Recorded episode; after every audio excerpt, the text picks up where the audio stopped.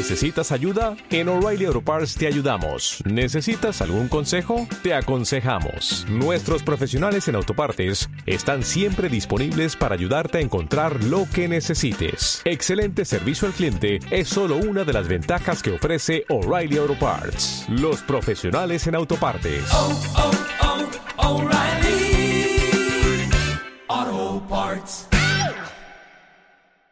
Buenos días familia, emprendedores, emprendedoras. Fijaros, ¿os acordáis del equipo A?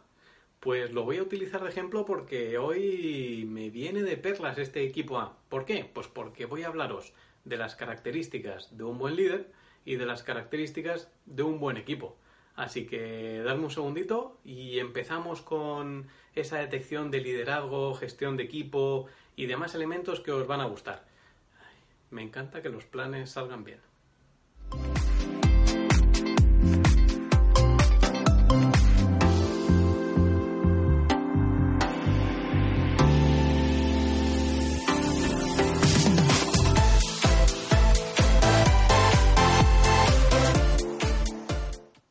Bueno chicos, chicas, eh, ¿os parece si empezamos por la figura del líder? Un líder que tiene que ser comunicativo, que tiene que ser capaz de transmitir sus ideas, su pasión, su conocimiento, su implicación a los miembros del equipo, con lo cual quizá la primera característica fuera esa, la comunicación. También tiene que ser alguien influyente, alguien capaz de, de contagiar, de estimular a su equipo, de saber motivarle, alguien que sea capaz de influirle esas ganas, esa determinación, ese coraje por un proyecto. Quizá también tiene que tener un toque de estrategia, porque en un equipo hay muchísimos tipos de perfiles y hay que ser buena estratega para saber moverlos a todos. Imaginaros, por ejemplo, el vestuario de un equipo de primera división. Pues hay que saber eh, gestionar los egos, potenciar los elementos que cada uno tenga, las fortalezas de uno, las debilidades de otro. Tiene que ser un estratega nato, ¿verdad? Por otra parte, tiene que tener experiencia, porque un líder sin experiencia pues es como un jardín sin flores, no vamos a ninguna parte. También debe transmitir confianza, ¿verdad?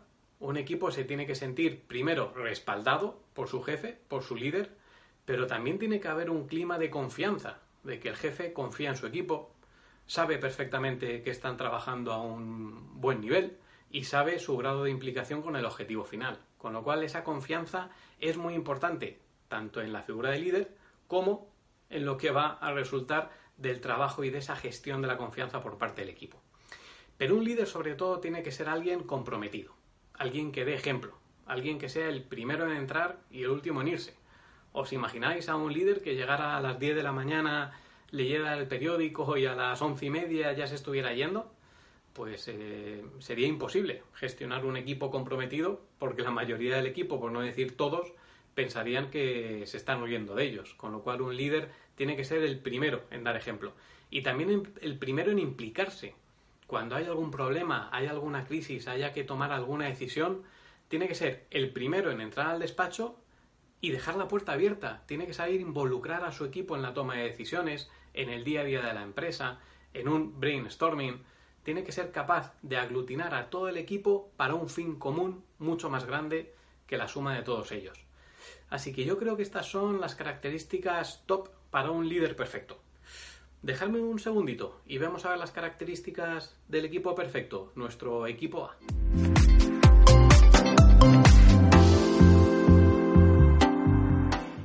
Nuestro equipo A. Aníbal, Fénix, Murdoch, MA. ¿Os acordáis? Vaya, vaya momentos. Y, y, qué viejos somos, ¿no? Madre mía, estamos hablando del equipo A como si fuera ayer y han pasado ya unos cuantos años. Pero bueno, la verdad que es una serie que, marcó un antes y un después. Y yo creo que una de las características del equipo, del equipo A, es que cooperaban todos.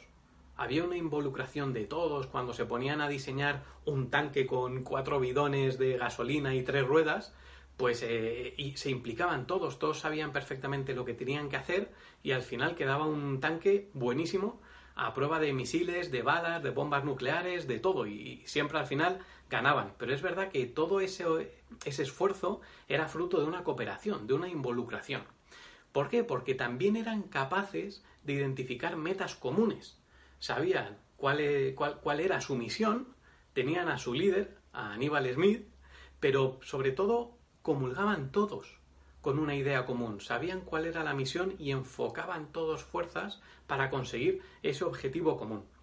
Tenían también una actitud positiva, había buen rollo, un clima de trabajo agradable, eh, aunque había confrontaciones entre MA y Murdoch, sobre todo cuando había que subirse a un avión, que a MA no le gustaba nada, pero había una actitud positiva, una actitud eh, de crítica constructiva, de destensar situaciones, de gestionar crisis con bastante humor, bastante energía positiva, y yo creo que eso también tiene que reinar en un buen ambiente laboral, porque de ahí se va a sacar parte del éxito de, un equipo. Un clima laboral bueno siempre, siempre deriva en una consecución de objetivos y en una potenciación de las habilidades individuales de una manera asombrosa. Tiene que haber una comunicación, una comunicación entre todos los miembros del equipo, porque, a ver, eh, solos no vamos a ninguna parte y todos necesitamos de alguien en un momento dado. Si formamos parte de un engranaje, tendremos que comunicarnos con todas las partes que forman ese engranaje. Es, es vital. No podemos eh, hacer de abanderados de una batalla e irnos solo contra el mundo. ¿Os imagináis a Murdoch yendo a una batalla con 20 y escapando de la policía militar del coronel Decker? No, lo hacían todos juntos. ¿Por qué? Pues porque una, una, una participación activa, un compañerismo, es la clave de todo. Esa es otra de las líneas básicas, el compañerismo. Otra es la seguridad, pero no seguridad de que no nos entren a robar, no, no, seguridad de que lo que hacemos está bien hecho, de que somos buenos haciendo nuestro trabajo y de que si el líder nos encarga una misión, vamos a saber hacerla y nos vamos a dejar la piel por esa misión. ¿Por qué? Pues porque nuestro líder se deja también la piel cuando nosotros le necesitamos. Y por último, hay que ser creativos. Lo que os he dicho antes, veíamos, el, equipo A veía cómo eh, tenía tres bidones, eh, dos ruedas, eh, una abrelatas y una puerta garaje oxidada y te hacía un avión.